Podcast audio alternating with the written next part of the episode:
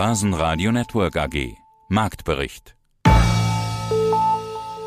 Ja, willkommen zum Live-Blick. Ich bin Christian Drastil und melde mich aus dem Studio des Börsenradio-Partners Audio CD.at mit Kurslisten, Statistiken und News aus Frankfurt und Wien. Es ist Montag, der 22. Jänner 2024 und die Märkte, die tendieren Stand 13 Uhr nach oben. Leicht, aber doch.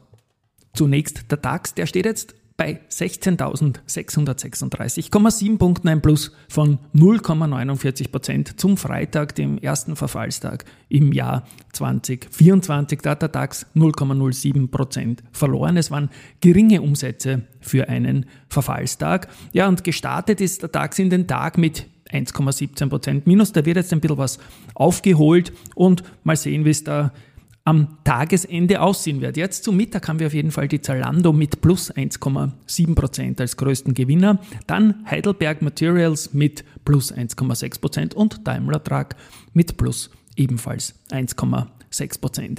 Verliererseite die Commerzbank minus 3,3%, da gibt es wieder einen deutlichen Rückgang in der Aktie nach negativen Analystenkommentaren, nachdem es in der ersten Woche und in den ersten Tagen da sehr gut ausgesehen hat des Jahres.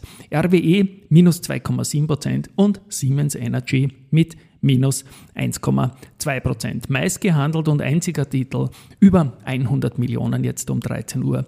Das ist die Commerzbank mit 124,3 Millionen Euro.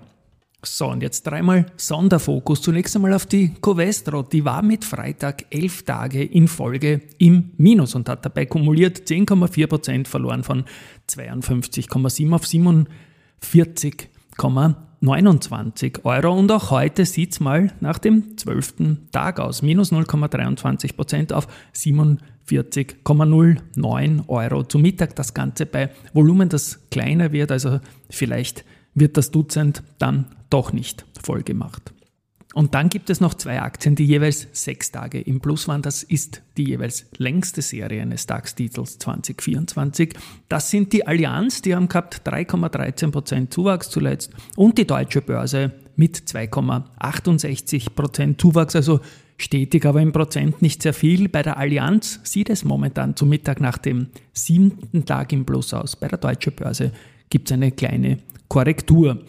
Ein Blick zu Wikifolio, dort schaue ich auch immer wieder gerne rein als trading-orientierter Mensch und dort ist die RWE mit 97,6% Bias jene Aktie unter den Top 10 der überhaupt meist gehandelten Aktien auf der Plattform in der 7-Tagessicht mit dem größten Käuferanteil.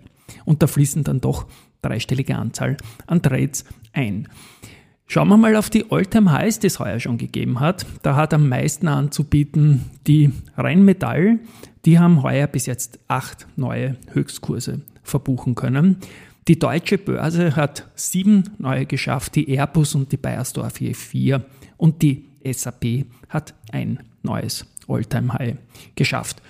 Der Wechsel zu Österreich, auch dort geht es leicht nach oben im ATX. 0,36 Prozent jetzt zum Mittag. Und da ist die Newslage so, dass von den Partnern dieser Deutschland Roadshow der Österreicher die AT&S-Zahlen geliefert hat, noch am Freitag. Und da gab es eine Umsatzwarnung bei gleichbleibender EBITDA-Marge. Das heißt, wenn man weniger Umsatz macht, dann hat man natürlich auch weniger absolutes EBITDA. Aber die Mittelfrist Guidance, die bleibt gleich. Und insofern die Aktie hat am Freitag verloren. Die Deutsche Bank hat sich das Unternehmen jetzt angeschaut und bleibt bei einer Kaufempfehlung.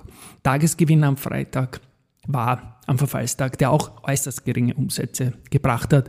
Die Adico Bank, die dann um 6,6 Prozent zulegen hat können. Und ebenfalls eine Facette, die ich jetzt täglich mitteile, ist Gold und zwar in Euro und in Kilo. Ein Kilo kostet 59.000 795 Euro und das Ganze ist mitgeteilt von Gold und Co. Und das war's mal für heute. Ich bin sehr gespannt, wie all diese Serien und dieser noch etwas durchwachsene Jänner weitergeht. Vielleicht kommen wir noch zu einem etwas erfreulicheren Monatsschluss. Börsenradio Network AG. Marktbericht.